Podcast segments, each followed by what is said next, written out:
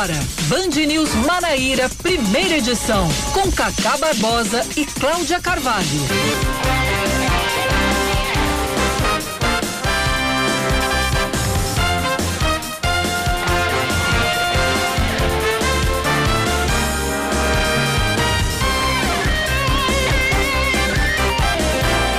9 horas 24 minutos em João Pessoa, 9 horas 24 minutos na Paraíba. Bom dia, bom dia, bom dia. Hoje é terça-feira, dia 15, 15 de junho de 2021. Está no ar o Band News Manaíra, primeira edição, comigo, Cacá Barbosa e com Cláudia Carvalho. Bom dia, Cláudia. Muito bom dia, Cacá Barbosa. Bom dia para todo mundo que está sintonizado na 103,3.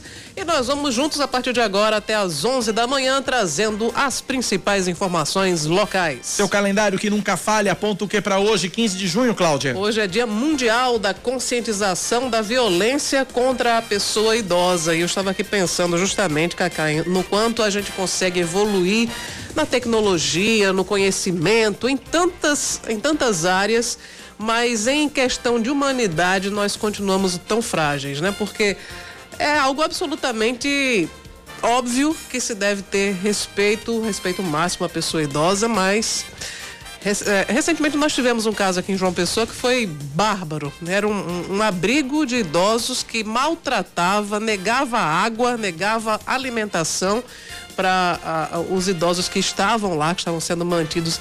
É praticamente uma prisão, né? E durante a pandemia, muitos parentes não iam nem visitar. Pois né? é. E acabou que, que o Ministério Público teve que fazer uma intervenção, fechou o abrigo, prendeu o responsável né, por essa casa.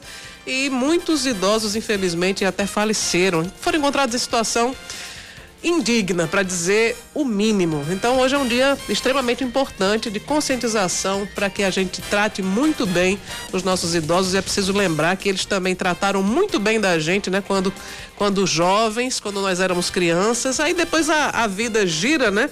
A, a, a gente acaba, a gente acaba cuidando deles. Né? Exatamente, né? a gente acaba ficando com essa tarefa de cuidar deles e nada mais justo. Né? Nada mais justo. Mais alguma data? Hoje também é aniversário da emancipação do Acre e eu lembrei disso também por causa da nossa amiga Alamara Alam Barros. Alamara Barros, que é uma acriana residente aqui na, na Paraíba, em João Pessoa. Mandando um abraço para ela, né? E inclusive na semana passada nós tivemos no Muito Mais um quadro que um quadro gastronômico, né, sobre a... eu perdi, se eu soubesse eu tinha ficado aqui só para comer o negócio. Pois é, você perdeu perdi. de verdade porque o cheiro da saltenha ainda tá das minhas eu, marinas, mas viu? eu já entrei em contato com a Lamara, já pedi o telefone do delivery que eu vou pedir. Pois é, eu já, inclusive eu marquei eles lá no, no, no meu perfil no Instagram, porque eu também vou pedir as saltenhas. Saltenha, na verdade, para quem não, não acompanhou o quadro, saltenha é uma espécie de, de pastel, mas a, a massa e o recheio são diferentes. É. é uma comida originária da Bolívia, mas a região norte incorporou, principalmente a região norte do Brasil. Tem várias receitas e, enfim, essa, essa delícia a gente pôde é, acompanhar. Quando eu trabalhava né, numa outra emissora, mais. Cláudia, quando eu trabalhava numa outra emissora de manhã cedo, bem cedo mesmo, chegava de manhã cedo assim na, na, na emissora. E aí, antes disso, seis e pouquinho, cinco e meia, seis horas da manhã, tinha um senhor numa Kombi que ficava ali do lado da CIA na Lagoa, uhum. vendendo saltenha. Nunca tive essa, esse privilégio de ver. Era boa, viu? Mas eu já encontrei saltenha em uma padaria no Jardim Luna. Sério? É. Depois você me passa Depois eu passo o endereço. É baratinho, viu? Depois eu me passo o endereço. Vamos aos destaques, portanto, depois desse papo gastronômico. Vamos aos destaques desta terça-feira, 15 de junho de 2021. Vamos que vamos.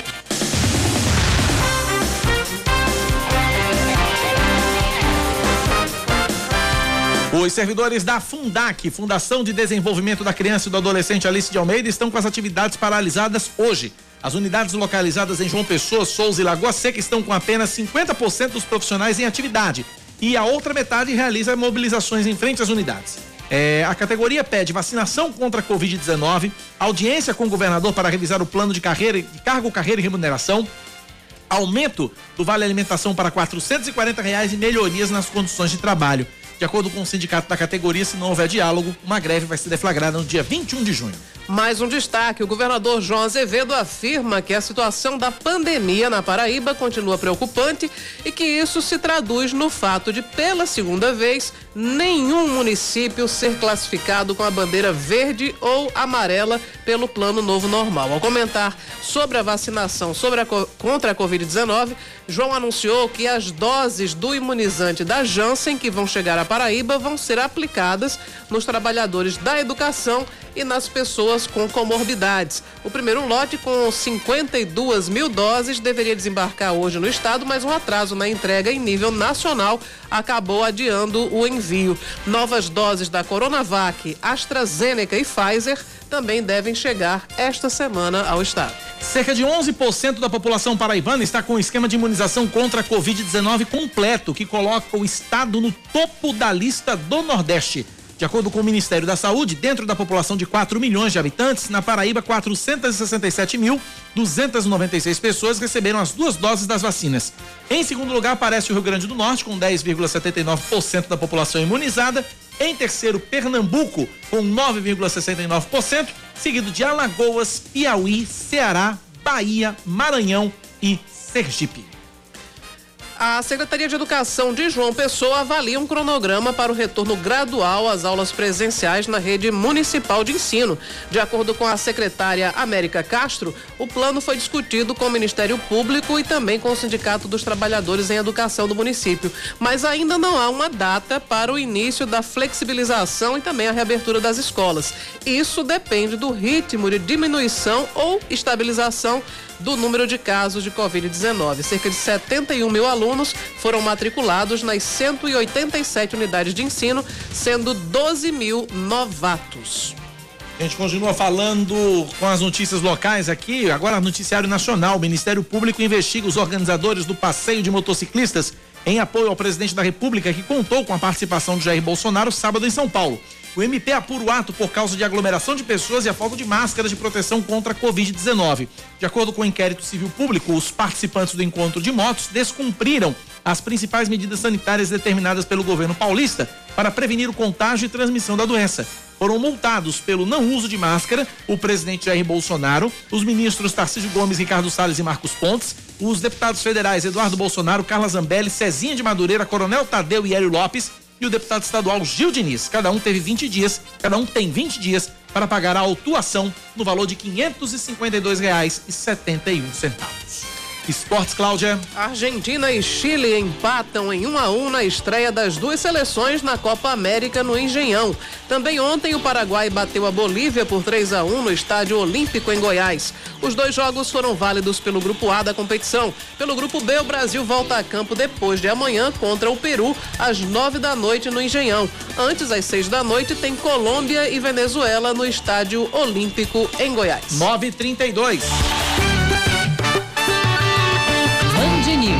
tempo. A terça-feira em João Pessoa deve ser de sol entre nuvens pela manhã e pancadas de chuva à tarde e à noite, mínima de 22 graus, máxima de 30. Agora, na capital paraibana, temperatura neste momento é de 27 graus. Na Rainha da Borborema, a previsão da meteorologia é de sol entre nuvens pela manhã, tem pancadas de chuva à tarde e tempo aberto à noite. A mínima é de 19, a máxima pode chegar até os 30 graus. Adivinha? E nesse momento em Campina Grande, eu nem preciso perguntar a Cacá Barbosa, porque eu já entendi que faz agora nesse momento em Campina Grande agradáveis 24 graus. Perfeitamente certa resposta. 9 da manhã, 33 minutos na Paraíba. 9911-9207 é o nosso WhatsApp. 9911-9207 para você participar e nos ajudar a fazer o noticiário local aqui na Band News FM. Informação de trânsito para começar. Seu caminho. Informação de um protesto na Avenida Beira Rio, em frente à Granja Santana. O trânsito está fluindo. Na verdade, esse protesto, presumo eu que seja o protesto dos educadores físicos, dos, profissionais de educação física que estão. Eu, eu, vi um, eu vi alguma movimentação nesse sentido nas redes sociais, creio eu que seja essa movimentação, essa manifestação dos trabalhadores e dos educadores físicos pela reabertura das academias em João Pessoa. Protesto em frente à Grande do Governador, trânsito fluindo, sentido centro. 9 horas mais 33 minutos agora na Paraíba, 9 e 33 ah, Bom dia, me chamo Dias, moro no bairro do Bessa, por trás do Aeroclube, via de trânsito intenso. Quero pedir uh, que está, uh, aos órgãos competentes que está insuportável o barulho das motos. sem escapamento ou com escapamento esportivo, principalmente à noite, das 7 às 11 da noite. Nem TV a gente consegue assistir. Aí ele faz o apelo aqui ao BPTran, Polícia Militar, Guarda Municipal e a quem de direito, Chapolin Colorado, Batman Super-Homem, quem for, para resolver o problema das motos, que não é um problema exclusivo do Aeroclube. Eu recebo várias mensagens, tanto aqui na rádio quanto na TV, de pessoas reclamando do barulho insuportável das motos. Haviam começado um, um, uma ação de fiscalização nesse sentido, mas parece que parou.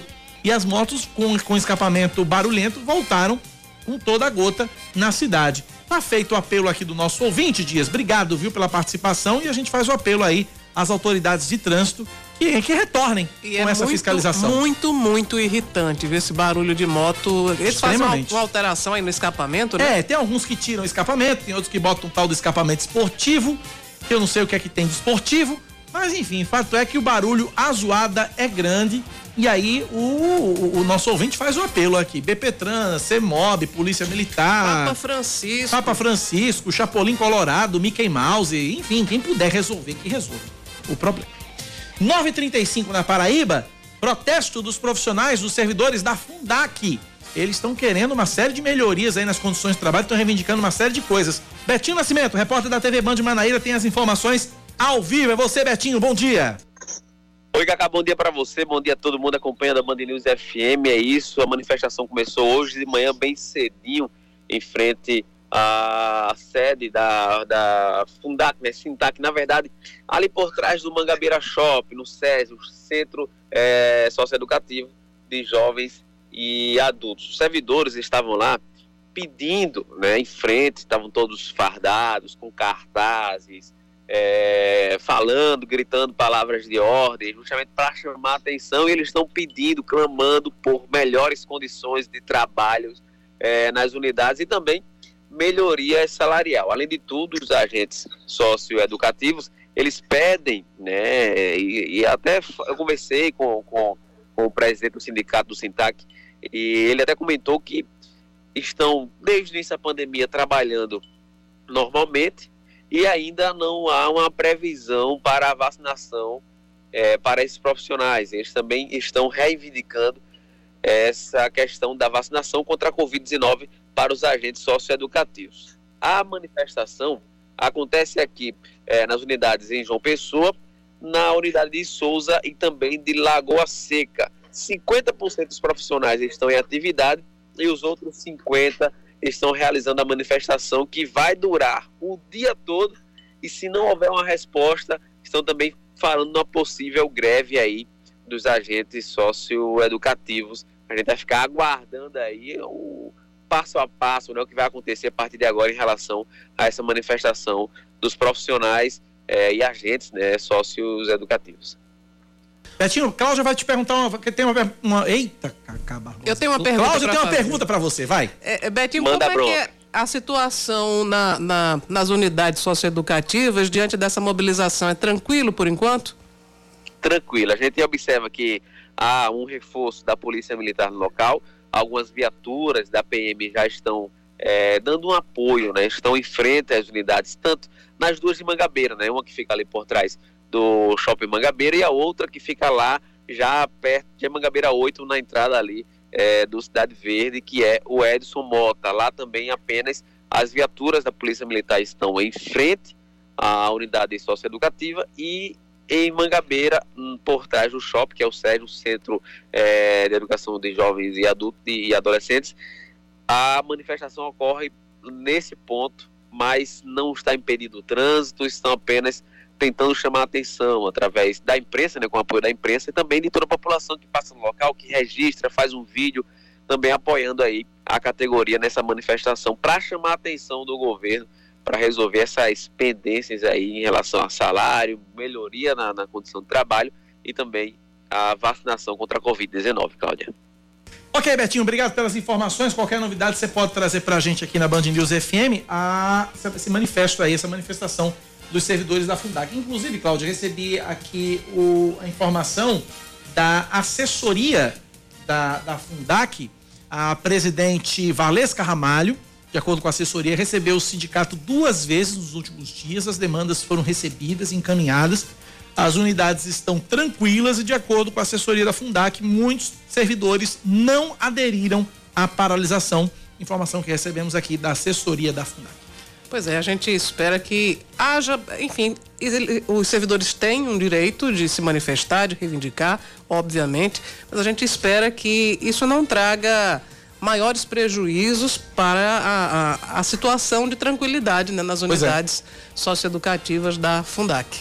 Ouvinte Carlos Eduardo participando com a gente pelo WhatsApp. Fala, Carlos. Bom dia, Band News. Bom dia, Cacá. Bom dia, Cláudia. Hoje faz exatamente um mês e três dias que eu fiz aí a solicitação pelo WhatsApp para que a prefeitura passasse na rua aposentada Alair Cavalcante da Silveira, no Colinhos do Sul, para fazer a terraplanagem. Pois bem, entrei em contato com a prefeitura através do protocolo que me foi passado aqui e até o presente momento continua do, do mesmo jeito, só nas intenções. A gente liga para a prefeitura através do telefone que foi nos fornecido, já liguei diretamente para o pessoal da terraplanagem, na pessoa do Samuel, e até o presente momento nada foi feito. Chuva após chuva, a gente passa por transtorno, a rua totalmente alagada, sem condição de transitar. Mais uma vez eu faço a renovação do apelo. Inclusive o ouvinte já fez um pedido desse, está aqui no dia 11 de maio. É, inclusive o pessoal do Rádio Escuta, alô Alci, pessoal do Rádio Escuta ouviu, me passou o número do protocolo na CEINFRA 0843/21, encaminhei para o ouvinte o número do protocolo, mas até agora nada feito. 9 e 40 na Paraíba, 9 da manhã, mais 40 minutos. 9911-9207. Cláudio, o governador falou ontem, né? Falou. É, enfim, ele falou sobre alguns temas, mas a gente vai falar aqui, vai trazer aqui um resumo sobre a avaliação do governador da Paraíba sobre o plano novo normal. E ele disse que está preocupado com a atual situação do estado no combate à pandemia. O número de casos vem subindo. Ontem foram registrados no boletim da Secretaria Estadual de Saúde mais de 2 mil casos de Covid-19 aqui na Paraíba. E o governador diz que está preocupado. A Paraíba, pela segunda vez consecutiva, está praticamente com todo o território classificado em bandeiras laranjas, cor que restringe a circulação de pessoas e suspende atividades e serviços. A parte que não está laranja está vermelho, que é ainda pior. Vamos conferir o que disse o governador. Nos preocupa porque 213 municípios estão em bandeira laranja e 10 municípios em bandeira vermelha. Nenhuma bandeira amarela ou bandeira verde. Aliás, a bandeira verde já sete avaliações que ela não aparece em nenhum dos municípios. E nessas 27 quinzenas consecutivas de análise, eh, nós pegamos informações epidemiológicas para que a gente possa tomar as nossas decisões, zelando pelos princípios de efetividade, transparência e, de, acima de tudo, da preservação de vida. É importante entender que entre a 26 e 27 avaliação, ocorreram mais de 1.500 internações em toda a Paraíba. Essa pressão ainda sobre o sistema é muito grande. Bom, o governador lamentou que os profissionais de saúde estejam esgotados nessa luta contra a pandemia. Os profissionais de saúde que estão conosco desde o início da pandemia, há 15 meses consecutivos, eles evidentemente estão no limite das suas forças, porque fazer esse gesto de coragem, de amor, que é proteger a vida das pessoas que chegam aos hospitais, atendendo sempre da melhor maneira possível, isso realmente não tem sido fácil. E tem sobre uma pressão enorme por carga de horário cada vez maior e que a gente possa ajudá-los, não só a se proteger individualmente, mas fazer com que a gente mantenha a qualidade do serviço prestado a toda a população. Então é fundamental que a gente pense de forma coletiva nesse momento. O governador também disse que as mais de 52 mil doses da vacina da Janssen contra a Covid-19 serão distribuídas em todo o estado assim que elas chegarem, assim que elas desembarcarem aqui. A previsão era para que essas doses chegassem hoje, mas houve um atraso na chegada do lote ao Brasil e isso vai alterar o cronograma. Segundo João Azevedo, o imunizante da Janssen, que é de dose única, será aplicado em pessoas com comorbidades e também nos trabalhadores da educação. Em 24 horas, nós fazemos com que essas vacinas cheguem exatamente nos 223 municípios. E essas doses que chegarão da vacina Janssen serão distribuídas para os 223 municípios, vão ser utilizadas pela população com comorbidade dos profissionais de educação. Essa vacina tem uma vantagem porque ela é dose única, então você não precisa voltar para tomar a segunda dose. Vacinou a primeira vez, está resolvido o problema. Então, nós queremos fazer a distribuição entre o dia 15 e 16 de junho agora, os municípios têm que se comprometer a operacionalizar em até oito dias, a partir da data de recebimento dessas vacinas, porque essa vacina tem uma validade até 27 de junho. A imunização contra a Covid-19 na Paraíba já registra a aplicação de mais de 1 milhão e 440 mil doses. Até o momento, 970.904 pessoas foram vacinadas com a primeira dose e 463.556 com a segunda dose da vacina. Sobre a validade da vacina da Janssen, eh, na verdade, ela foi prorrogada até o início de agosto. É, foi prorrogada até o início de agosto, exatamente. Na verdade, a informação da, da prorrogação saiu depois da fala do governador. Foi, né? exatamente. Foi ontem, ontem à noite, já noite, eles né? anunciaram isso, então ah, a validade está. Segundo fizer, eh, disseram que fizeram estudos e comprovaram que a vacina eh, se mantém né, em, em estado adequado até o, o E início na de verdade, eh, inclusive, inclusive eu conversei, conversava com um professor de biologia, não sei se procede, mas um professor me explicava isso, não com relação às vacinas, com relação aos alimentos que a gente compra no supermercado. A data de validade dos alimentos no supermercado, aquela data ali é uma data, é uma margem de segurança. O, o, o, o alimento ele sempre pode, ele sempre dura um pouquinho mais além da, da, da data de validade. Isso é uma margem de segurança para ninguém arriscar. Lógico que eu não estou estimulando ninguém a consumir alimento vencido, muito pelo contrário. Mas existe uma, uma margem de segurança, acho que é nessa margem de segurança que o, o, o pessoal está se baseando no- na questão da vacina. E tem também a questão da conservação, porque a recomendação, na verdade, era para que a vacina eh, fosse mantida em, em- são temperaturas muito frias. É. E aí aqui no Brasil e em vários outros locais se mantém menos frio do que o, o- o- o adequado, né? Enfim, isso também altera a questão da, do período de validade. E Samara me, me ajuda, e é verdade, é, essa, essa margem de segurança só não é válida para os alimentos com- é, baseados em leite, né? Com base que tem como Sim, principal sim. ingrediente o leite, né? 9h45 na Paraíba, 9 da manhã, 45 minutos. Brasília, é isso? Fernanda Martinelli, direto da capital federal, trazendo informações nesta manhã de terça-feira. Hoje a gente tem ah, mais um- um- um- um dia aí da pandemia em Brasília, em todo o Brasil. Neste caso específico, um capítulo de hoje, no episódio de hoje, o ministro da Saúde, Marcelo Queiroga, na verdade, ontem se reuniu com o governo do estado para tratar sobre aquela ideia de vacinar em massa a população da cidade de Sorriso, da cidade de Yuri Queiroga, cidade de Souza. Fernanda Martinelli, bom dia para você. Oi, Cacá, bom dia a você, bom dia Cláudia e a todos os ouvintes. É isso mesmo. O ministro e o secretário de representação institucional aqui em Brasília, Adalto Fernandes, se reuniram justamente para tratar sobre esse projeto está a ser desenvolvido pela Universidade Federal da Paraíba em parceria com o governo do estado. Na verdade, com essa chegada de vacinas, existem vários estados que estão fazendo esse estudo para escolher uma cidade com um número equivalente ao de vacinas que vão ser recebidas e imunizar. E o diferencial da Paraíba é que depois da imunização vai ser feita uma testagem em massa. Por que a cidade de Souza? Porque Souza apresentou nos últimos dias um alto índice de contaminação da Covid-19. Então há uma preocupação de que seja realmente feita uma vacinação em massa para que as pessoas que contraíram a Covid não contaminem os habitantes da cidade e também outras pessoas de outros municípios vizinhos. Então há essa preocupação.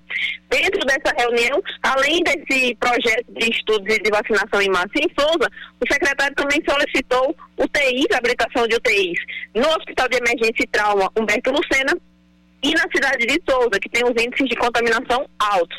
E também tratou de pedir a liberação de emendas da bancada federal justamente para investimentos nos outros municípios do estado. O secretário Adalto Fernandes falou sobre esse encontro que aconteceu ontem à tarde aqui em Brasília. Foi uma audiência positiva, mais uma vez, o ministro sempre atencioso ao nosso Estado. Tratamos sobre liberação de emendas parlamentares eh, da bancada federal eh, para os hospitais regionais da Paraíba. Tratamos também sobre habilitações de leito no Hospital de Trauma de João Pessoa e no município de Souza.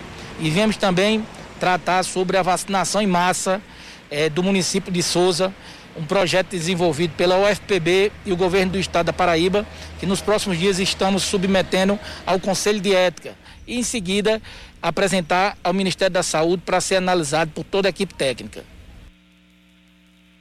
A pressa do governo do estado, lógico, em manter esse contato com o ministro Marcelo Queiroga, justamente por causa da chegada de um milhão de doses da vacina Coronavac e 3 milhões da vacina da Janssen, que teve aí autorização da Anvisa para ter seu prazo de validade ampliado, claro que dentro de todas as especificações de temperatura, as condições de armazenamento, mas o governo do estado se apressou na busca de garantir que a Paraíba receba um número suficiente de doses para fazer esse plano de imunização em Souza, mas também para distribuir entre os outros municípios do estado. Cacá e Cláudia.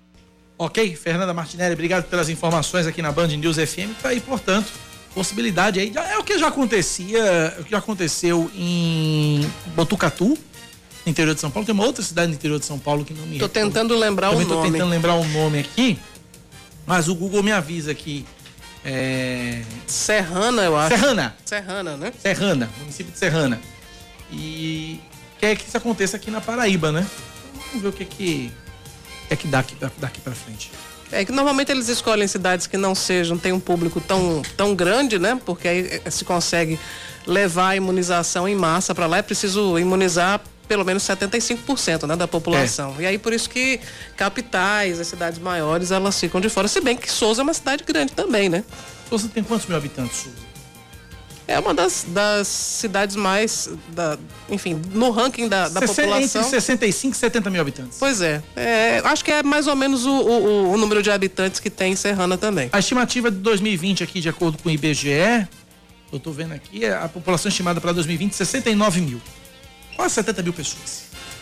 Dá para dá pra fazer uma vacinação em massa. Uhum. ali, Levando em consideração que nem todas as 70 mil pessoas vão ser imunizadas, porque é o público de 18 anos acima. Exatamente. Criança- Bom, Serrana tem menos habitantes, tem 45.644. Deixa eu dar uma olhada, Botucatu, que também passou por isso recentemente.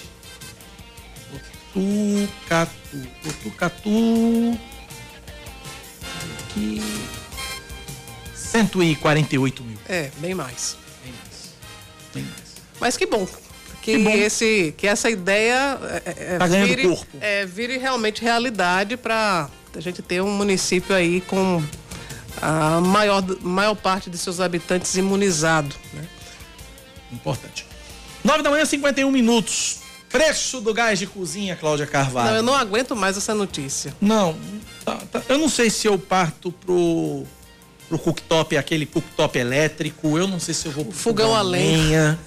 né? Eu não sei se eu paro de cozinhar e começo a comer tudo cru.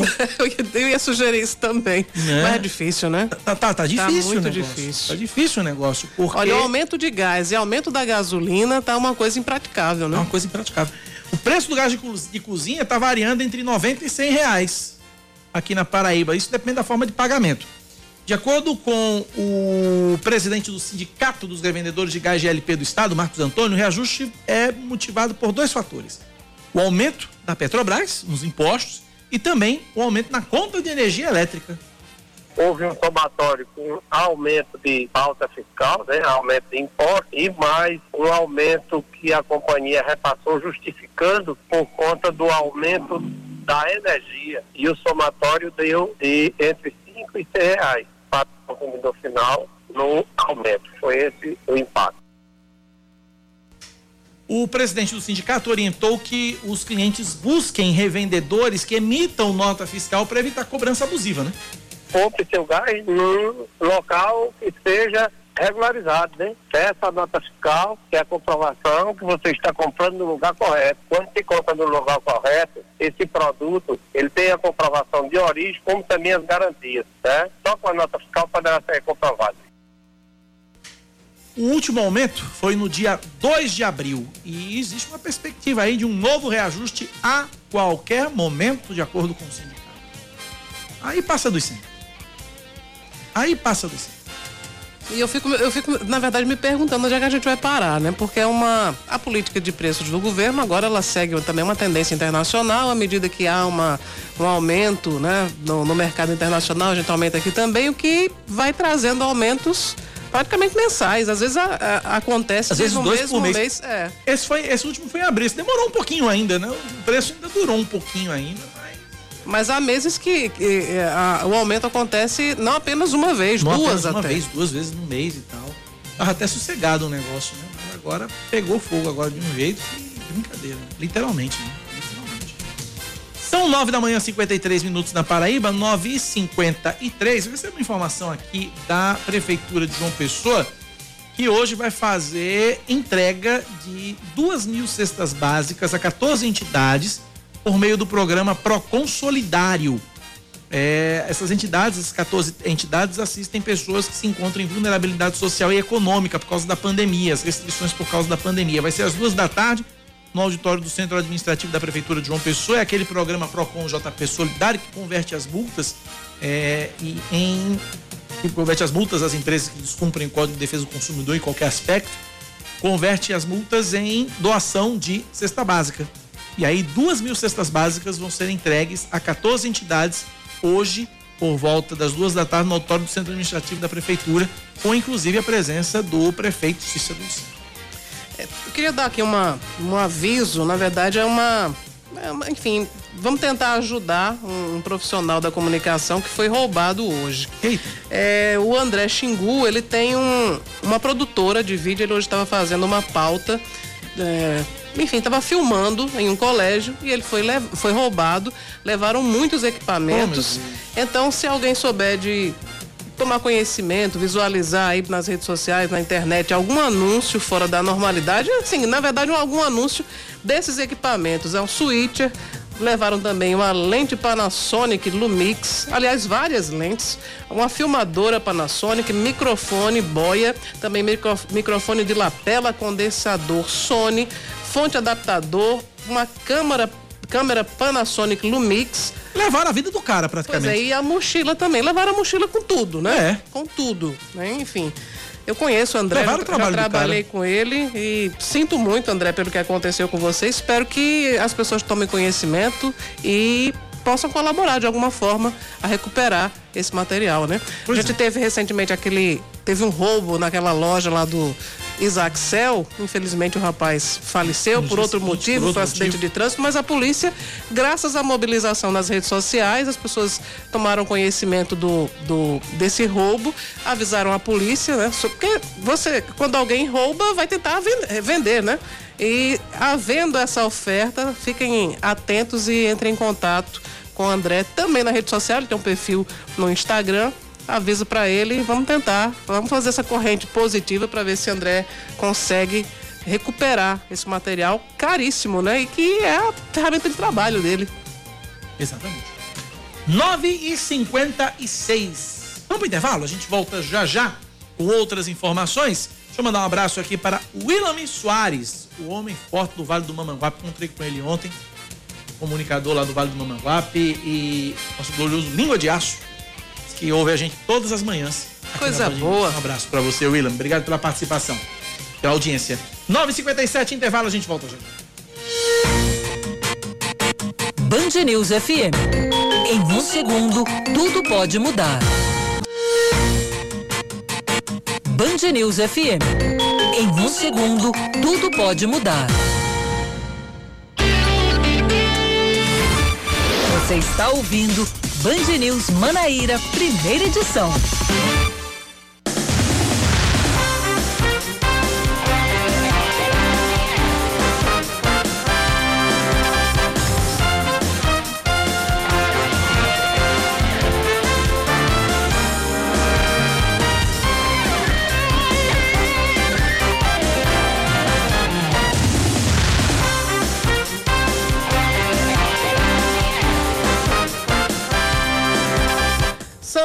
10 horas e um minuto, estamos de volta trazendo muita informação para você aqui na Band News Manaíra. A Prefeitura de João Pessoa concentra hoje a vacinação contra a Covid-19 na aplicação da segunda dose dos imunizantes AstraZeneca e Coronavac.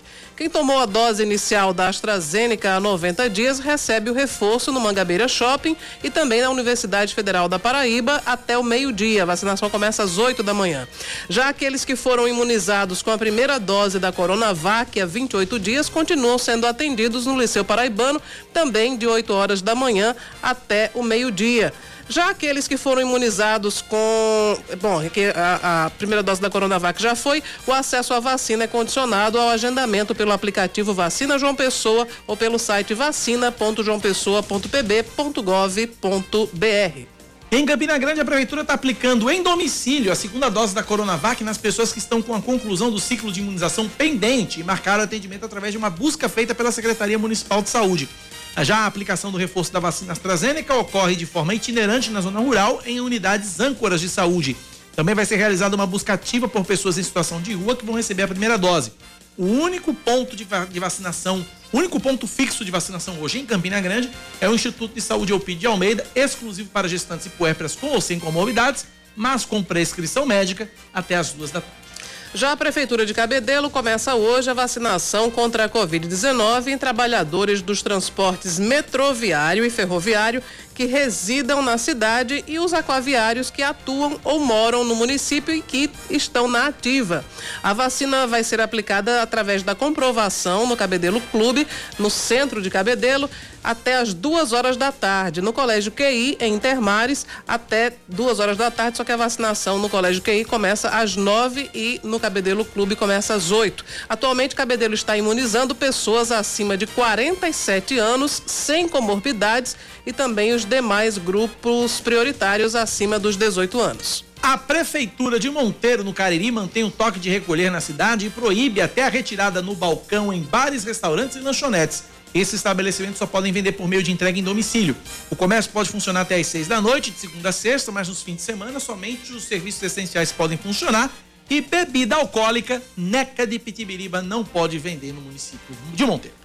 Pois é, mais um destaque. O presidente do Senado, Rodrigo Pacheco, diz não se opor à mudança no sistema eleitoral e afirma que é possível adotar a impressão do voto em 2022. O assunto está em discussão na Câmara, que ontem realizou mais uma audiência pública para discutir a proposta de emenda à Constituição, que é defendida sobretudo por aliados do Palácio do Planalto.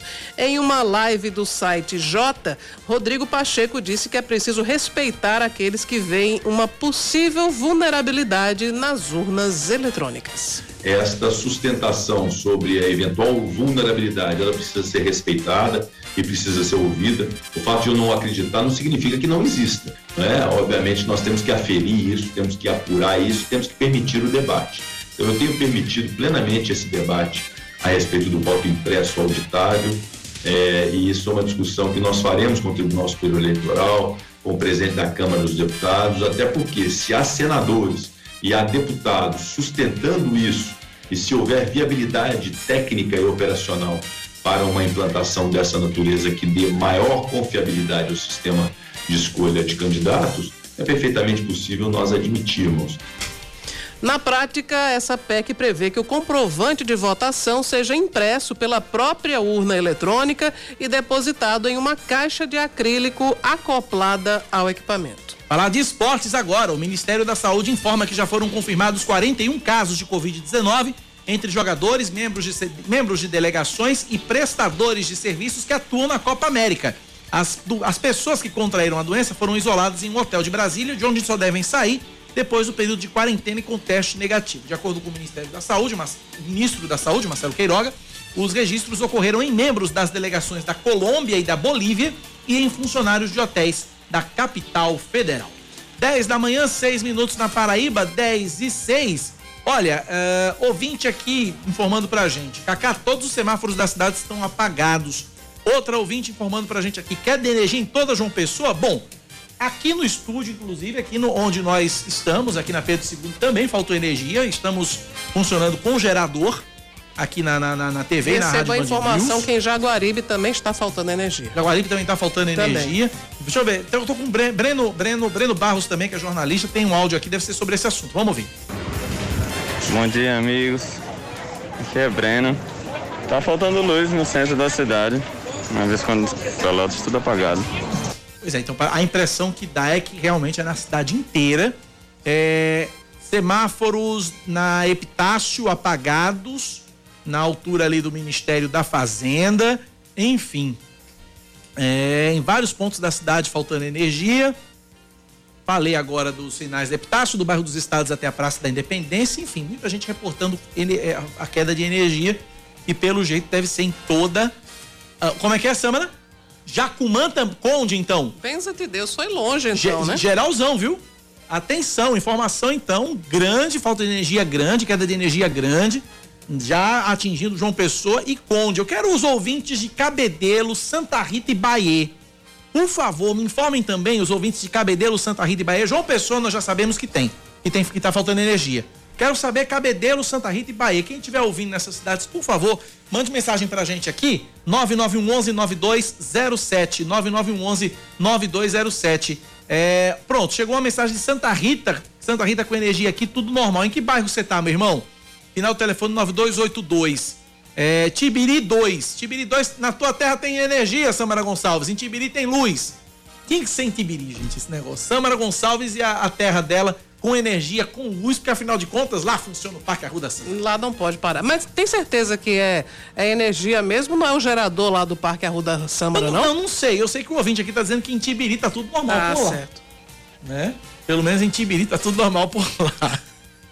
Deve ser a energia de Samara, né? Que é, nunca acaba, né? Nunca acaba, nunca acaba. Samara é uma pilha duração. Pensa.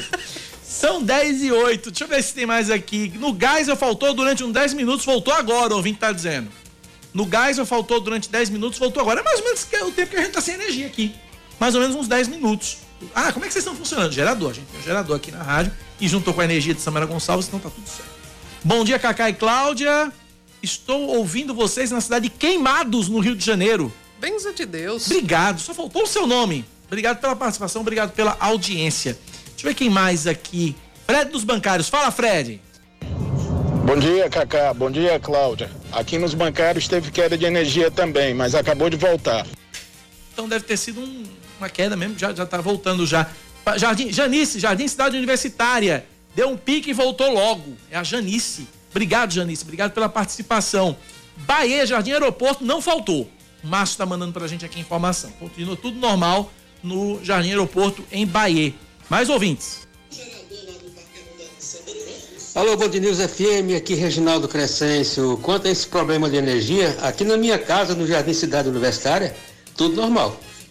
Tem energia normal, normal aqui na minha casa. Jardim Cidade Universitária. Bom dia. Mas aí, no, no, teu caso, Reginaldo Crescentes, como o Reginaldo é fã de Roberto Carlos, é a luz de Jesus, como diz a música de Roberto Carlos. Essa, é a luz oh, divina. É... Lá na casa de. Essa luz só pode ser Jesus. Como o Reginaldo Crescentes é fã de Roberto, não. então nunca falta energia causa da luz. Essa aí divina. nunca se apaga, não. A Tatiana Valéria está dizendo que na Assembleia a transmissão, inclusive, saiu do ar, porque hoje está tendo sessão, né? É. Hoje está tendo sessão. Na verdade, não sei se sessão ou reunião de comissão. Deve ser reunião de comissão, mas a transmissão saiu do ar. Em Tambaúzinho também houve queda, mas já voltou. Participação luxuosa aqui na Band News FM agora. Oi, Cacá. Oi, Cláudia. Olha, no bairro que eu moro, que é o Colibris, José Américo, deu uma baixa na energia, mas já voltou. Super rápido. Essa âncora do segunda edição, Aline Guedes. Mas olha maravilha, que privilégio, que privilégio, viu? Contar com a audiência de Aline. Sensacional, vocês são maravilhosos, vocês são tudo para mim. Um beijo para você, Aline Guedes. Aline Guedes tá, tá aqui às 5, junto com Yuri Queiroga. Aqui. Band News Manaíra, segunda edição.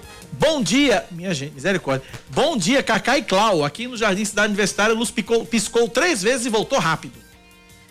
Em Jaguaribe continua sem energia. Samara Gonçalves, você tem mais informações? Você falou com a Energisa? Nem a Energisa sabe ainda o que aconteceu, né? Bom, Bom dia. Bom dia, Cláudia. Bom dia, Cacá. Sim, acabei de falar com a Energisa, mas até o momento eles não sabem o motivo né, dessa, em alguns lugares, queda de energia. E aqui no centro da capital, é, a falta realmente de energia, porque ao contrário de alguns, de alguns bairros aqui da capital, como os ouvintes acabaram de relatar, e Aline Guedes, aqui no centro ainda não voltou. Então, conversei com Lilian, ela disse que é, realmente quer saber o, o, porquê ainda de não ter voltado. Eles estão fazendo esse levantamento dentro de instantes, instantes, melhor dizendo.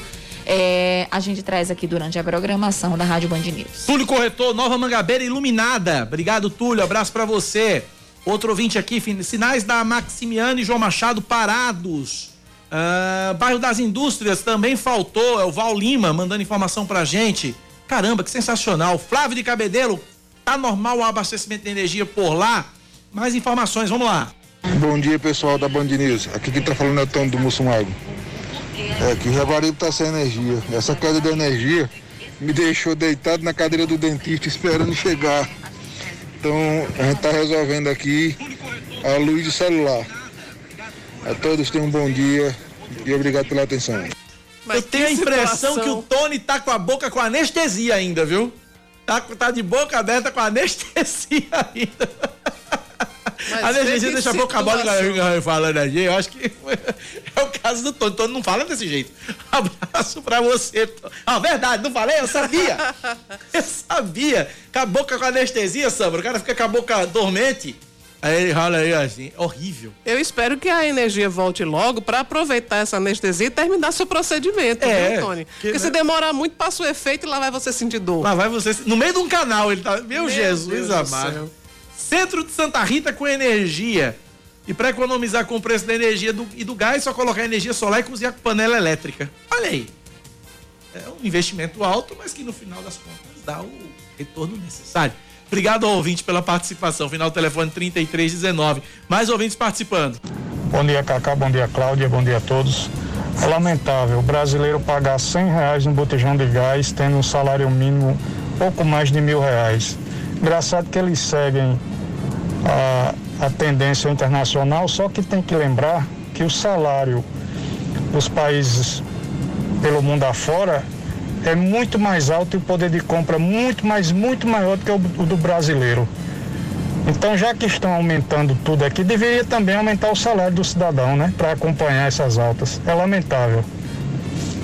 Sonhar mais um sonho impossível, como diria Maria Bethânia. Sem energia no Cristo. Várias pessoas relatam ter ouvido explosões fortes perto do Almeidão. O ouvinte final telefone 9460 Puxa dizendo aqui. Vida. Obrigado. Nosso ouvinte também, um privilégio contar com a audiência dele, Mário Tourinho, diz que também está acompanhando a Band News e que faltou energia onde ele está nesse momento, que é no centro, mas agora já está a luz. Eu não sei se está a luz porque ele está ouvindo a gente ou se já voltou lá onde ele está. Avisa aí pra gente, Mário. É. Obrigada pela sua audiência aqui ao Band News Manaíra. E a nossa ouvinte lá no Rio de Janeiro mandou o nome, a Flávia. E lá não faltou luz, né, e lá Flávia? não faltou luz. Está em Queimados, Rio de Janeiro. Um beijo, Flávia. Obrigado pela audiência. 10 e 14 na Paraíba, 10 da manhã, 14 minutos. Enquanto você vai mandando mais relatos pra gente de energia ou falta de, a gente vai aqui atualizando o noticiário falando da possibilidade de volta às aulas, Cláudia Carvalho, na rede pública de ensino, na rede municipal de ensino da, de João Pessoa. É, a prefeitura está se preparando para essa retomada das aulas presenciais, mesmo sem uma data definida. Em entrevista à Band News, à, à Band News FM Manaíra, Aline Yuri, no segunda edição, ontem, a secretária municipal de educação, professora América, destacou que o, que o cronograma do plano, que é dividido em quatro eixos, já foi iniciado. Vamos ouvir. Primeiro e o segundo eixo, que é o da governança das orientações sanitárias, esses já estão sendo executados dentro das unidades. Por isso que a gente está fazendo a sanitização das unidades, a gente já fez uma formação com o comitê setorial das escolas, onde tem participado os, os, conselhos escolares também dessas reuniões. Foi uma semana todinha de conversa, de diálogo, de orientação, para que a gente possa, na retomada, não ter grandes problemas para a saúde dos servidores. Ao todo, 71 mil alunos matriculados neste ano, de, são, são, são 71 mil alunos matriculados, 12 mil novatos, e a secretária explicou que a retomada vai ser gradual, começando pela educação infantil atendendo a princípio as crianças de três anos, que são aquelas crianças, estudantes que menos têm acesso à telinha, então a gente tem maior dificuldade de ter contato, né, através do WhatsApp ou pela plataforma educacional. E vem gradativamente as crianças de quatro anos, de cinco anos, depois a gente vem com as crianças da, do ciclo de alfabetização, que é primeiro e segundo ano, depois a gente entra com o ensino fundamental, completando os anos iniciais, que é o terceiro, quarto e quinto ano. Na outra etapa, que seria a sexta etapa, os alunos dos anos finais de fundamental e concluindo com a educação de jovens e adultos. A vacinação dos professores em João Pessoa começou há exatamente um mês e até hoje 80% dos profissionais de educação da capital já foram vacinados. Olha, acabou de voltar a energia aqui no prédio da Rádio Band News FM da TV Manaíra. Acabou de voltar. Tava lendo aqui a, a, a, última frase, quando a energia voltou por aqui. Mas é, Ecliton Monteiro na escuta com a gente, dizendo que a torre estava tudo apagado por lá. Deve ter voltado também agora, né? Eu já recebi informação que em Jaguaribe voltou. Pronto. Semáforos Nossa Senhora de Fátima, Beira Rio, João Machado, tudo apagado. Recebi agora informação também. Faltou energia na Secretaria Estadual de Saúde aqui na Pedro II, mas já voltou também, acabou de voltar. Enfim, eu acho que agora normalizou. É bacana aqui. A, a, ó, voltou no Cristo. Voltou no Cristo Redentor, o ouvinte está dizendo aqui. Bom, é, Outro Cacá. ouvinte aqui, ó, o Zezinho do Varadouro, desculpa, Samara, o Zezinho do Varadouro, pé, tava perto do Unip, tava sem sinal da Oi, voltou agora, tava sem internet no celular, sem energia e sem internet no celular. Enfim, Samara Gonçalves, você tem informação sobre isso? Sim, o, o Arlisson acabou de ligar aqui para a rádio para dizer que realmente teve esse, confirmando esse pipoco que teve perto do Almeidão. Sim. Certo? E dizendo que no Cristo Rangel, pelo menos na parte onde ele tá, não voltou, não tinha voltado ainda. E eu Ah. tava com ele no telefone na hora. Pois é, o entendeu? professor Daniel aqui exatamente dizendo que voltou agora no No, Cristo no Redentor. Cristo, né? né? Professor Daniel, obrigado pela participação. Um abraço pra Zezinho que tá na escuta aqui com a gente. No Miramar a luz tá normal, passando roupa e ouvindo vocês. Ô, coisa boa. Obrigado pela Passar roupa não é muito pela bom, não, mas. Mas ouvindo a gente. né? Fica melhor. Fica melhor, né? É. Fica mais agradável. Fica mais agradável. Só não ouço. O só não- negócio pra dar trabalho é passar roupa. Só não faça feito eu. Ontem eu passando roupa, até postei uma história ouvindo Nelson Ned, mas tudo passar, tudo passar. Ah, trilha sonora ideal, né? Ideal, né? 10 e 18 na Paraíba, com toda a luz, com toda a energia, a gente vai pro intervalo. Daqui a pouco a gente volta com muito mais informações. Band News FM. Em um segundo, tudo pode mudar. Rede Band News FM. Você sintoniza no rádio em São Paulo, Porto Alegre, Rio de Janeiro, Belo Horizonte, Curitiba, Salvador, Brasília, Fortaleza, João Pessoa, Manaus, Vitória, Goiânia. E pela internet, no computador ou no aplicativo Band Rádios no seu smartphone, você ouve em qualquer canto do planeta. Band News FM. Em um segundo, tudo pode mudar. Band News FM. Em um segundo, tudo pode mudar. Você está ouvindo Band News Manaíra, primeira edição.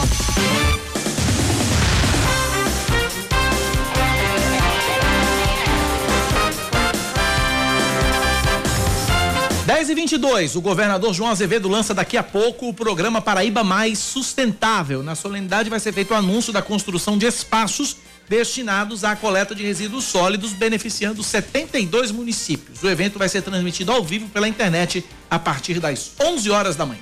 Seis prefeitos paraibanos morreram durante o exercício do cargo em decorrência da Covid-19, de acordo com a Federação das Associações de Municípios da Paraíba, que é a FAMUP. O mais recente foi Dr. Lauri, de Brejo dos Santos, no Sertão, que morreu no último sábado. A lista começou com Zenóbio Toscano, que era prefeito de Guarabira, e também inclui Chaguinha de Coremas, Jorge do Povão de Pitimbu, Manuel da Lenha de Ingá e Gilson Lima de Riacho de Santo Antônio. Em todo o Brasil, de acordo com a Confederação Nacional dos Municípios, pelo menos 37 prefeitos morreram por complicações da doença.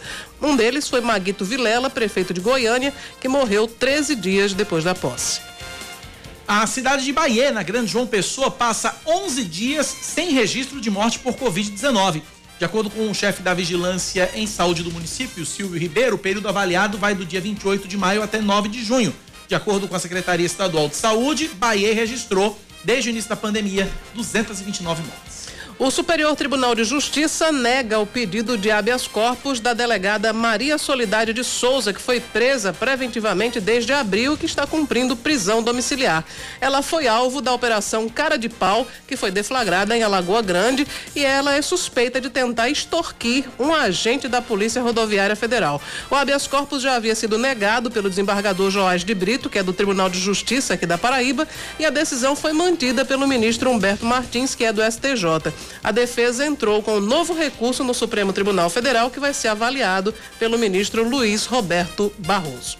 Mais um destaque para você: o governo federal deve prorrogar o auxílio emergencial por mais três meses, mas a decisão final sobre a quantidade de parcelas vai depender do ritmo da vacinação.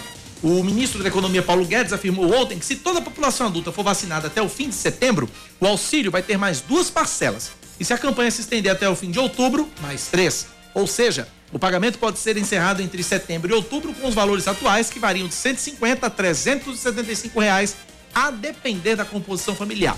Uma reportagem do jornal Folha de São Paulo mostrou que mais de 400 mil cadastrados na fila de espera do Bolsa Família ficaram sem o auxílio emergencial este ano.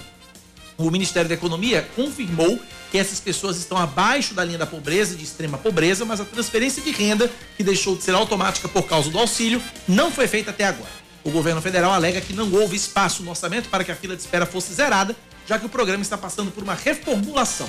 O valor médio do Bolsa Família é de 191 reais por mês. Esportes, Cláudia. A seleção masculina de vôlei inicia hoje a quarta semana da Liga das Nações na Itália. O Brasil entra em quadra a partir das duas e meia da tarde contra a Eslovênia. Ontem a seleção feminina venceu a Tailândia por 3 sets a 0 no encerramento da quarta rodada e se manteve na vice-liderança da competição. 10 da manhã, mais 25 minutos agora na Paraíba, 10 e 25 99111 9207 é o nosso WhatsApp. 9911-9207. Cacá, diga pra Cláudia que passar roupa pra mim é um dos meus serviços preferidos. É, é Rejane e Manaíra. Que maravilha. Pois eu detesto passar roupa. Eu passo roupa conversando com os botões. Ah, é? Da camisa. Não, você faz toda. Enfim, tem uma, todo o um entretenimento tem, aí, tem né? todo o entretenimento. É, todo é uma atividade temática. É ouvindo o Nelson Ned dizendo que tudo passa, né? Exatamente. Conversando com os botões da blusa. Exatamente. Desse modelo, desse modelo. 10 da manhã, mais 26 minutos na Paraíba. Tivemos a participação da nossa internacional e gloriosa Aline Guedes, que agora chega para contar uma história interessantíssima que realmente eu acho que a história, a história é absolutamente linda no, no, dentro do, do, do, do, que, do, que ela, do que ela conta. A história é a seguinte: um pai escreveu algumas cartas para a filha e é, ele só ia entregar essas cartas quando ela completasse 15 anos. Essas cartas foram colocadas dentro de um LP dos Beatles. E esses LPs, a coleção de LP dos Beatles foi vendida e aí então começou uma busca pelas cartas e pelos discos e pelas cartas dos Beatles, pelos discos dos Beatles e pelas cartas, porque o pai morreu de Covid. E a menina precisa receber essas cartas, precisa receber essa, essa, esse presente. É uma história de luto, música e principalmente amor. Quem vai contar bem direitinho essa história pra gente é exatamente ela, Aline Guedes. Vamos ouvir.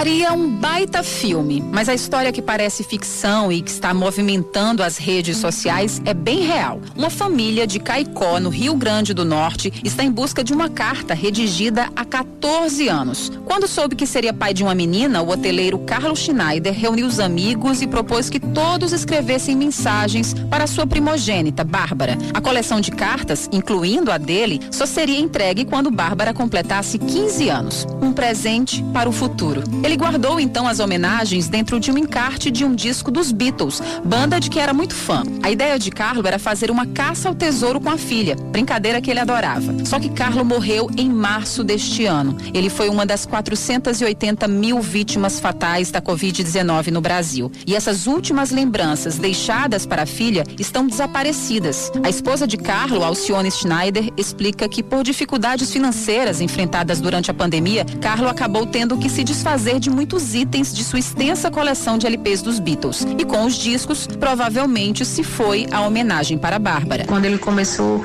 a vender, eu conversei com ele, eu digo, repência, é difícil, mas a gente vai encontrar uma solução, vamos ter paciência. E a resposta dele de, que disse que ia vender, mas que ele iria comprar tudo de volta. Então, o plano dele era vender e reaver esses LPs. E eu acredito que ele nem tenha lembrado, assim, dessas cartas, porque para ele, pra gente, na, na época que ele inventou a brincadeira, foi só uma brincadeira que ele ia fazer com a filha ano que vem e ele estaria presente. When the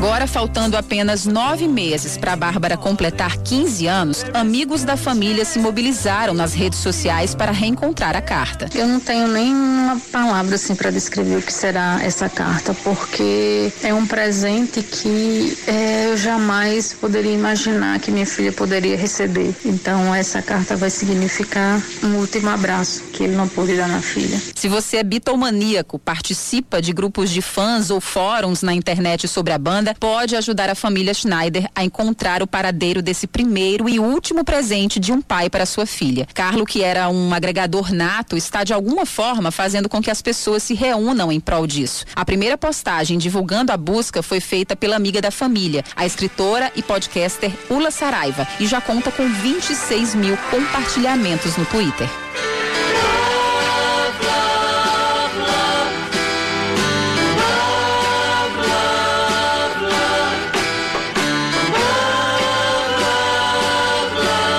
Pessoa que gostava de reunir pessoas. Era uma, ele era uma pessoa do coração puro, não via maldade nas pessoas. É uma frase que ele usava muito, que era dos Beatles, era All You Need Is Love. Então, a- o lema dele era ser feliz. Ele queria ser feliz. Se você tiver informações, pode encaminhar para a viúva de Carlo, Alcione Schneider, pelo Instagram dela, arroba Alcione H. Araújo, ou para o e-mail da Ula Saraiva, ulasaraiva.gmail.com. Ula com dois L's. De cá, a gente fica torcendo para que a carta enfim chegue para a sua destinatária. Mais do que nunca, precisamos de finais felizes. Mais do que nunca, tudo o que precisamos é de amor.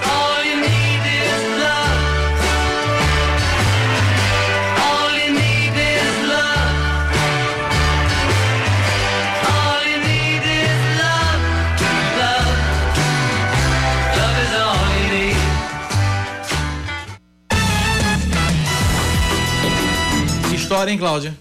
Uma história bonita, né? A gente fica esperando que alguém que comprou esse disco, claro, não sabia, né, que existia uma carta por É. aí, mas que Pelo menos entrega a carta, né? entrega a carta, né? Entrega a carta. E que pena que ele teve que vender a coleção dos Pois Beatles, é, né?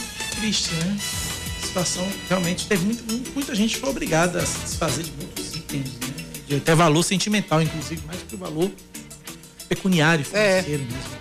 Mas no momento de muito aperto, né, você recorre, Você recorre a ao, tudo, né? ao que estiver Tiver na mão. disponível, é. 10 e 32 na Paraíba. São João é bom demais. Bom, e agora a gente vai contar uma história. Na verdade, quem vai contar essa história é Oscar Neto. Um perrengue que um trio pé de serra lá de Santa Rita, terra de Samara Gonçalves, tinha que ser, passou durante uma viagem para Monteiro. O negócio pegou fogo quase que literalmente. Oscar Neto, conta essa história.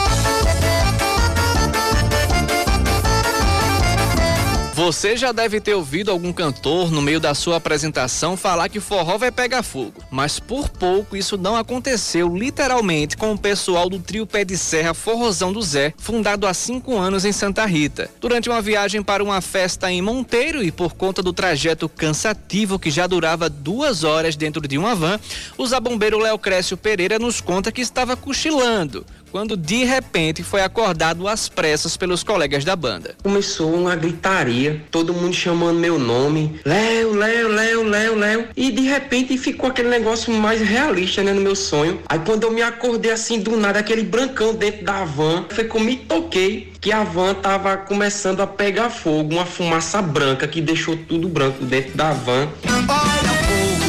Olha o fogaréu queima das pontas da paia do meu chapéu. Fumaça vai, fumaça vem, e no meio da correria, com todo mundo sem saber o que fazer, o triangulista, que já é ágil no seu instrumento, não perdeu tempo. E quando eu abri a porta, o nosso triangulista, Nino, pegou, pulou da van. Tipo, ele tinha acabado de se acordar praticamente também. Ele já pulou e a fumaça branca não dava pra ver o que tinha do outro lado.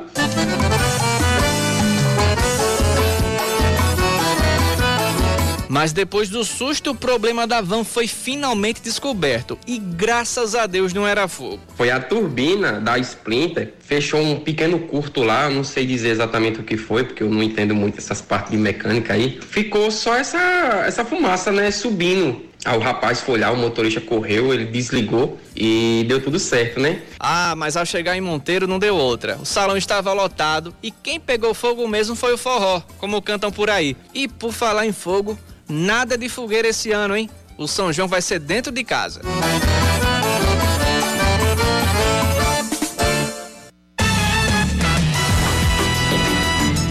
10 da manhã, mais 34 minutos agora na Paraíba, 10 e 34 é, Eu trouxe essa notícia um pouco mais cedo num dos blocos locais aqui da Band News, mas eu vou reforçar para quem tá chegando agora. Vai ter uma mudança no trânsito no bairro da Torre, a partir de quinta-feira, é, no- na Avenida Dom Moisés Coelho. Fica ali entre. É um trecho entre. A, é no trecho especificamente entre a Rui Barbosa e a Santa Júlia. Essa avenida ela é tradicionalmente nos dois sentidos. É onde fica a Clinepa, né? É, Do exatamente. lado tem a, a farmácia Pague Menos farmácia na Pague esquina Menos. e a Clinepa na outra. Exatamente.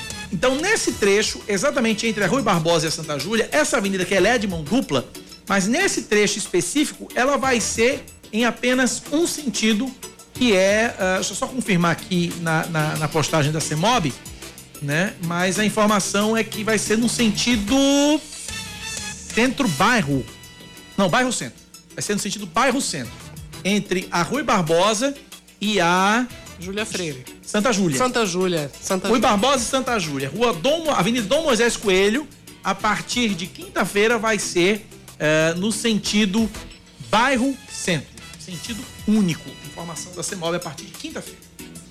São 10h35 na Paraíba, 10 da manhã mais 35 minutos. Paulo do Castelo Branco participando com a gente aqui na Band News FM. Ainda com um trechinho da programação para dizer que tá ouvindo a gente. Fala, Paulo. Neste sábado, a partir das três da tarde. Cola com a gente. Band Bom dia, Cacá. Bom dia, Cláudia. Bom dia, Val, lá em Jaguaribe. Val Crispim, grande figura. No castelo, Cacá, faltou cerca de meia hora, durante aproximadamente meia hora. Eu não passo roupa já faz um bocado de tempo. Eu sou um homem preocupado com o meio ambiente, procuro economizar energia, economizando energia ainda economiza água. Eu tiro a roupa do varal e boto no armário. Só passo uma camisa quando é para ir uma festa. Faz uns três anos que eu fui a uma festa de casamento, aí passei a camisa para passo não, tiro do varal e boto no armário. E já estou, portanto, preparado para o racionamento caso aconteça nessa crise energética brasileira. Um bom dia, bom trabalho e tchau. Tchau, Paulo. Um abraço pra você. Eu também, eu só passo, na verdade, roupa para as, as camisas que eu uso para apresentar os programas na TV. Apenas. Fora isso, não passo roupa também. Eu, inclusive, eu tiro da máquina, boto no cabide e no varal. Aí quando eu tiro do varal, eu tiro o varal dentro do meu apartamento, boto no cabide e deixo no varal. Quando seca, eu tiro do varal do jeito que tá no cabide mesmo e boto no guarda-roupa. Ah, é um bom método. Eu ia agradecer pela dica de Paulo, mas vou agradecer pela sua também. Estendendo o cabide deve ser fantástico. É. Porque já poupa muito trabalho, né? Exatamente. E o Paulo do Castelo Branco, o, o Pedro Limeiro já lembrou aqui. O Paulo do Castelo Branco é o que gosta de índio. Exatamente isso. Abraço pra você, Paulo e Pedro. Pedro e Paulo, olha. A dupla sertaneja. É, são os dois apóstolos, né? Sim, também. Pedro e Paulo. passa, a gente nem vê. Pera aí, como é que é, Oscar? A vida passa, a gente nem vê. A vida passa e a gente nem vê a camisa. A filosofia de Oscar Neto. É um Oscar é uma negócio, figura, viu? É um negócio, rapaz. Meu Deus do céu. 10h38. Vamos pro Se a intervalo. gente fizesse aqui um anedotário da equipe da redação. A gente não ia vender um livro. Nenhum. Nenhum. O povo ia morrer de raiva. Morrer de raiva. 10h38, intervalo, a gente volta já. Band News FM. Em um segundo, tudo pode mudar.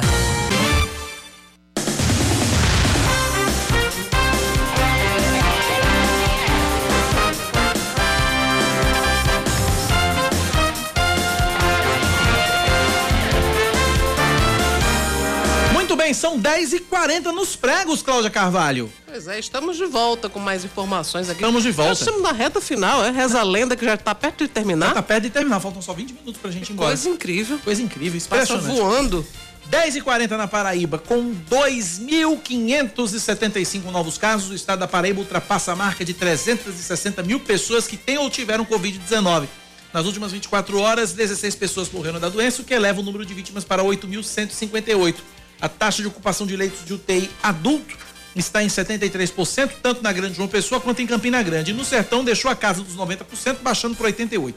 71 pacientes deram entrada nos hospitais de referência no tratamento contra a Covid-19 entre domingo e ontem, e o número de internados, de acordo com o Centro Estadual de Regulação, é de 942.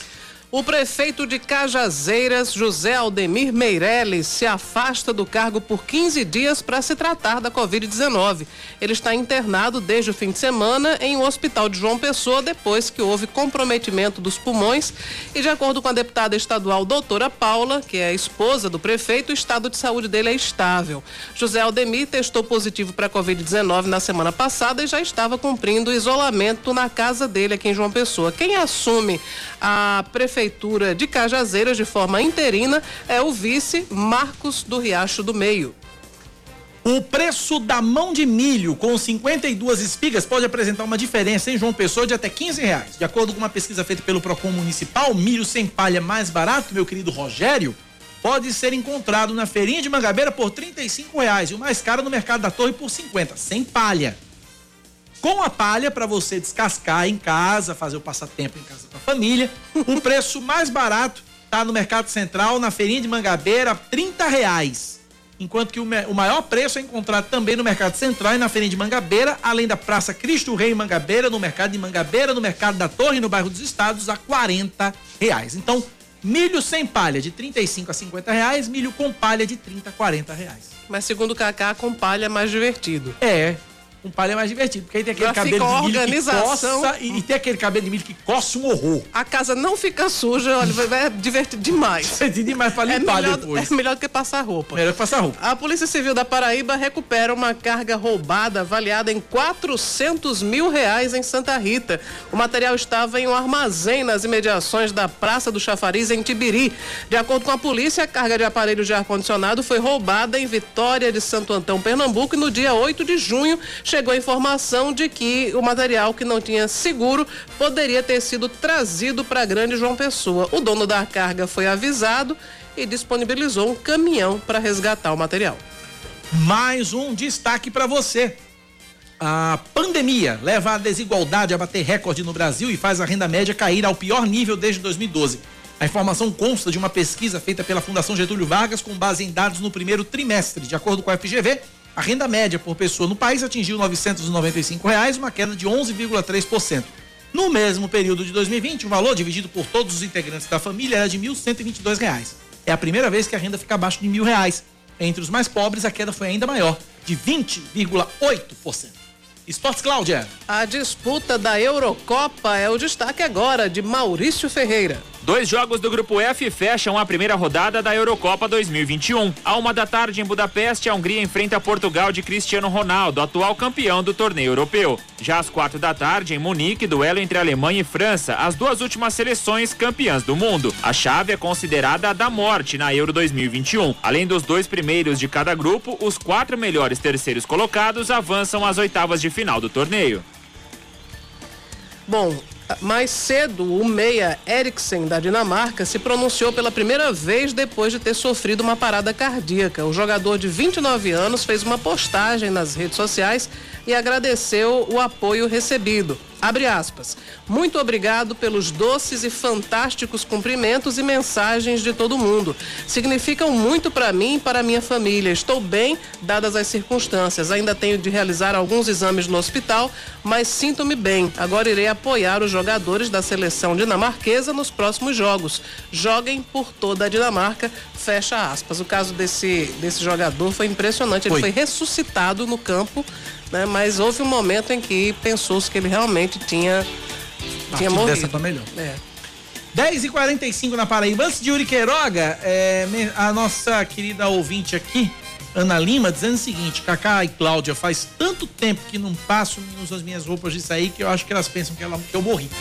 É porque a gente também nem sai mais, nem né? sai Ana? mais, né? Nem sai mais, aí realmente fica, fica, fica complicado. 10 da manhã, 45 minutos na Paraíba. 10 e 45 hora dele.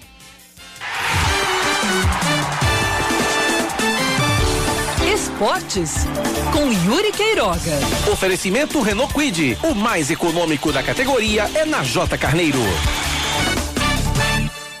Fechadas três rodadas ou um sexto da primeira fase da Série C, a análise inicial que pode se tirar é que neste ano o Grupo A está muito equilibrado. Equilibrado e com algumas equipes dando lapsos de bom futebol. Até agora, quem mais me chamou a atenção, especialmente pelo comportamento ofensivo, foi o Volta Redonda, o Altos e o Floresta. Desses três, coloco o Altos como o ataque mais perigoso, com Betinho, Manuel e Clenison podendo fazer muito estrago nessa competição. Defensivamente, quem está se comportando muito bem é o Ferroviário de Francisco Diá. O Santa Cruz até tem a defesa ok, mas se perde completamente no ataque. O Botafogo precisa urgentemente acertar o seu setor ofensivo para não ficar ou no meio termo, junto ali com o Tombense, ou se aproximando de Santa Cruz, Paysandu e Jacuipense, que para mim, neste momento, são as três equipes que devem brigar contra o rebaixamento para a Série D. Duas vagas em aberto e diferente do que a gente teve em 2020, não tem um Imperatriz todo quebrado e perdendo 17 de 18 partidas, sendo saco de pancadas, o que faz com que qualquer deslize seja fatal. O jogo do próximo sábado contra o Floresta, fora de casa, será talvez o batismo de fogo para dizer aqui vem o Belo nesta Série C. Na verdade, os dois próximos. Nós saímos daquela fase em que pontos perdidos podem ser recuperados mais à frente. Daqui a três semanas, sairemos de um sexto para um terço da competição cumprida. E o que era um campeonato de tiro longo vai se tornar algo de sprint. Contra o Floresta fora e contra o Altos em casa, o Belo terá que provar todas as suas competências, ser um time ainda mais versátil, o que por enquanto só conseguiu uma vez em 18 partidas. Conseguindo bons resultados e encaixando reforços, o que deve acontecer nesta semana ou na próxima, o Botafogo pode ganhar confiança e se firmar dentro do grupo que estará na briga pelas primeiras posições na tabela. O mau ano feito até agora pode perfeitamente ser revertido e isso depende das próximas duas partidas. Caso contrário, caso se mantenha o futebol apresentado contra o Volta Redonda, com falhas lá atrás e praticamente sem ofender, pode se preparar que o ano que já é ruim pode terminar ainda pior, com mais uma briga contra a degola.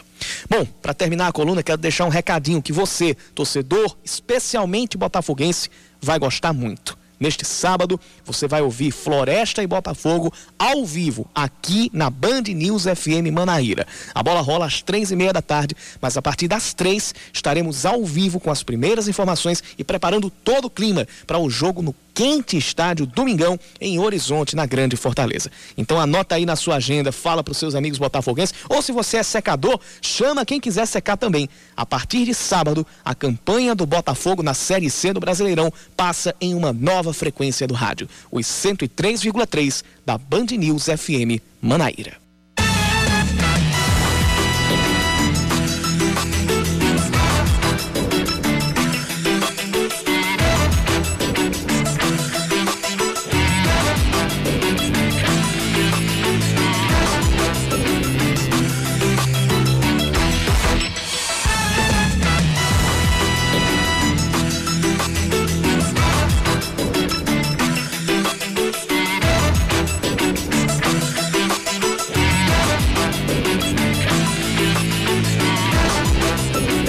49 minutos na Paraíba, 10 e 49 é, Deixa eu trazer aqui, eu recebi a resposta do Rádio Escuta da Prefeitura sobre aquele problema de terraplanagem que o ouvinte se referiu mais cedo.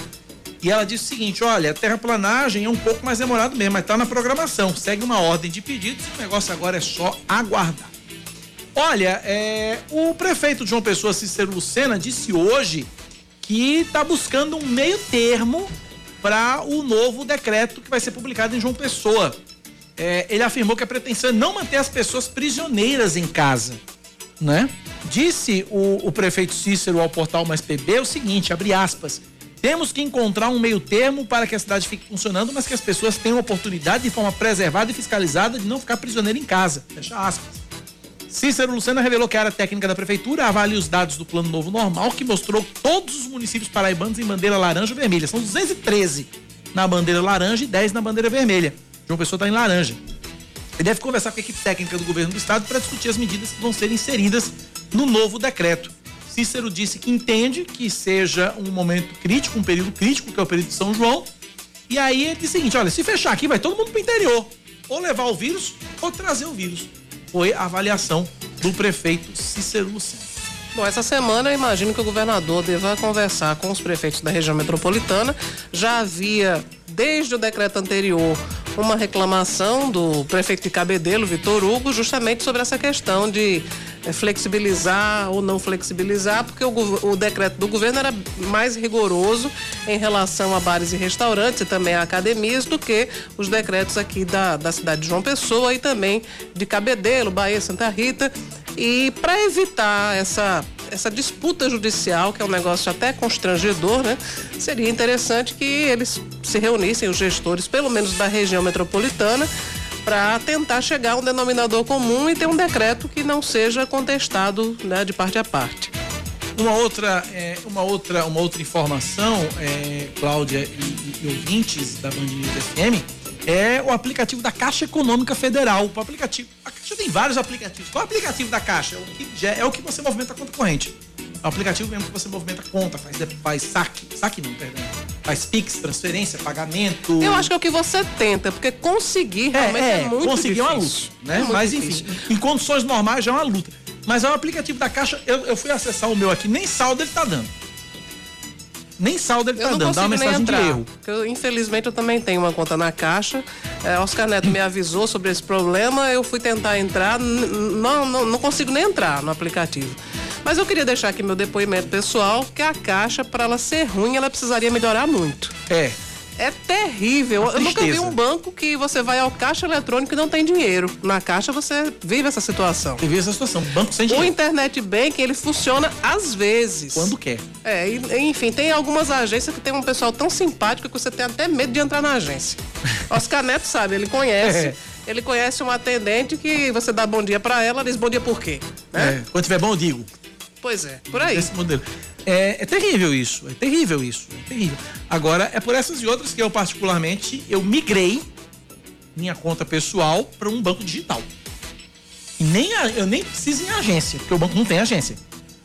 Né? E que é fabuloso, não tem um problema. Você tem uma ideia, eu não vou, eu não vou fazer aqui propaganda do banco, não vou dizer o nome, Sim. você tem uma ideia, eu não pago um centavo de tarifa para nada no Pois banco. é, ótimo isso.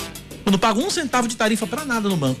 E ainda, e ainda tem um, um- um- um investimentozinho que eu faço, que é o seguinte: você pega um investimento, você coloca no investimento, o valor investido vira crédito no cartão de crédito.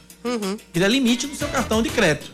E aí tem aquela, e aí é aquela segurança. Se você de repente tiver algum imprevisto e não puder pagar, o, o- o valor investido serve para pagar a fatura do, do cartão, já entra como resgate. Enfim, são as vantagens que os bancos digitais, a cada vez, cada vez mais comuns no nosso dia a dia, oferecem em relação aos bancos tradicionais, como Caixa Econômica Federal e outras porcarias afins. Eu perdi o meu cartão da Caixa, né? Eu fui à agência, solicitei outro. Meu Deus do céu. Passaram-se Passaram. dois meses, não chegou o cartão pra mim. Eu voltei à agência, aí o funcionário disse: não, mas não foi solicitado. Eu fiquei ainda mais feliz, né? Eu Estou para encerrar minha conta da Caixa. Realmente, eu vou mudar para outro banco. Depois você me fala aqui nos bastidores qual é o seu, porque eu tô. Já, a minha cota com a Caixa Econômica já esgotou. Pois é. São 10 horas mais 54 minutos agora na Paraíba, 10 e 54. Deve haver um, um aumento do consumo das famílias neste ano de 2021. Informação chegando com Olivia Freitas. Loja aberta. Foi o que fisgou a operadora de caixa Ivonete dos Santos. Eu tava indo ao dentista. Tava indo não, ainda vou ao dentista. Eu entrei para comprar a manta e aproveitar e levar um presente. Então, se a loja tivesse fechado, eu jamais teria visto. Segundo o gerente da rede de lojas, Paulo dos Reis, as vendas aumentaram nos últimos meses e aí foi preciso contratar mais atendentes. Muitos foram demitidos no ano passado, período mais crítico para as vendas. Agora com essa transição de horário, né, horário normal da loja, aí nós voltamos, estamos voltando, né, com o nosso quadro normal de colaboradores. Foi assim que a Damiana Silva conseguiu uma oportunidade. Ela foi contratada para assistente de loja. A primeira necessidade, eu vou ajudar a minha tia a comprar alimentos, pagar a conta de luz. E assim depois eu vou começar a comprar minhas coisas: roupa, maquiagem, bolsas. No cenário econômico em que tantas famílias ainda sofrem, qualquer melhoria na renda logo vira consumo. Essa é a expectativa para 2021 na comparação com 2020. Um aumento nos gastos, puxado principalmente pelo consumo dos itens considerados básicos. Lideram a lista habitação, onde entram contas como aluguel, luz e água, alimentação e transporte. Neste último, gastos com veículos próprios chamam a atenção. É que mais gente passou a usar carros e motos para entregas e também serviços como motoristas de aplicativos. Com isso, segundo o índice IPC-MEPS, a estimativa é de um aumento de 3,7% no consumo das famílias este ano. Isso depois de uma queda de 5,4% em 2020, como explica o pesquisador do IPC Marketing Editora, Marcos Pazini. De certa forma, mostra como o brasileiro está se adaptando a essa nova realidade e está tentando voltar eh, novamente a ter uma vida normal. Então, a vacinação tem tudo a ver com a retomada da economia nesse momento. Dona Berenice Ferreira é aposentada. A regra para ela é não gastar. Mas hoje, por um bom motivo, abriu uma exceção. Quem vai ganhar essa mochila? Meu neto. É o único que tem, né? Meu neto. 10h56, mandar um beijo pra Natália Mello. Acabei passando aqui nos stories dela aqui, jornalista, né? Passando aqui nos stories dela, ela disse assim: sem energia e baixa bateria. Vamos de Band News FM Manaíra e com o livro Denise Lino. Denise Lino é uma palestrante espírita campinense fabulosa. Que eu, que eu já assisti algumas palestras dela. Denise Lino é no nível roçando cringe, esse. Uhum. Bem, bem sensacional. Um beijo, viu, Natália? Obrigado pela audiência. Mas companhia. Natália vai no mesmo segmento, viu? Tá recebendo convites. Ela também é palestrante espírita Ah, e tem bacana. recebido convites para palestras agora que a gente tá na pandemia e a- as palestras são virtuais. Rio Grande do Sul, enfim, para outros estados, ela também tá, tá seguindo a trilha. Bacana. Um beijo para todos que fazem a SEJA em Campina Grande, Sociedade Espírita Joana de Ângeles, lá em Campina Grande, lá no bairro. ali- eu não- acho que é Catolé, ali perto do Amigão. Mas tem um- é, é, minha mãe frequenta, eu já fui algumas vezes assistir algumas palestras lá. e São mensagens extremamente edificantes. São mensagens bacanas. Falam de Deus, falam de Jesus. São, são mensagens que acalmam a nossa alma nos momentos de dor. 10 da manhã, 58 minutos. Última das últimas, Cláudia Carvalho. O Conselho Regional de Medicina do Estado da Paraíba fiscalizou ontem o Hospital de Emergência e Trauma Dom Luiz Gonzaga Fernandes, que fica em Campina Grande. Nessa vistoria foi constatado um número excedente de pacientes da capacidade, a, excedentes à capacidade do setor de urgência e emergência, que é a ala vermelha. O setor que tem sete leitos estava com 16 pacientes internados no momento da fiscalização, sendo que quatro, vejam só, quatro estavam intubados. Parte dos pacientes estava aguardando vaga na unidade de terapia intensiva e também na enfermaria. Na área Covid do hospital, há 15 leitos de enfermaria, estando oito ocupados, cinco leitos de UTI todos ocupados e cinco leitos da unidade de decisão clínica, estando um ocupado no momento da vistoria. Há disponibilidade de 11 respiradores mecânicos, sendo um para transporte. A entrada da ala Covid é diferente da entrada dos demais pacientes. 10 da manhã, 59 minutos. É um K, é um B, é um.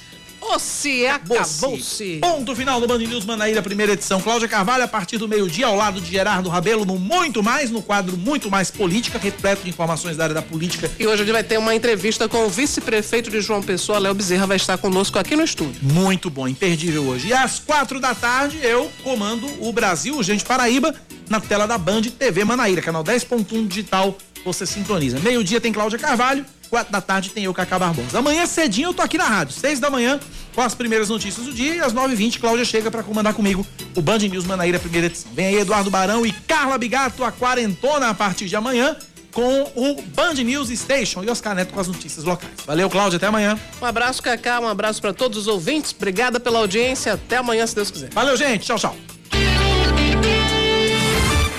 Você ouviu Band News Manaíra, primeira edição.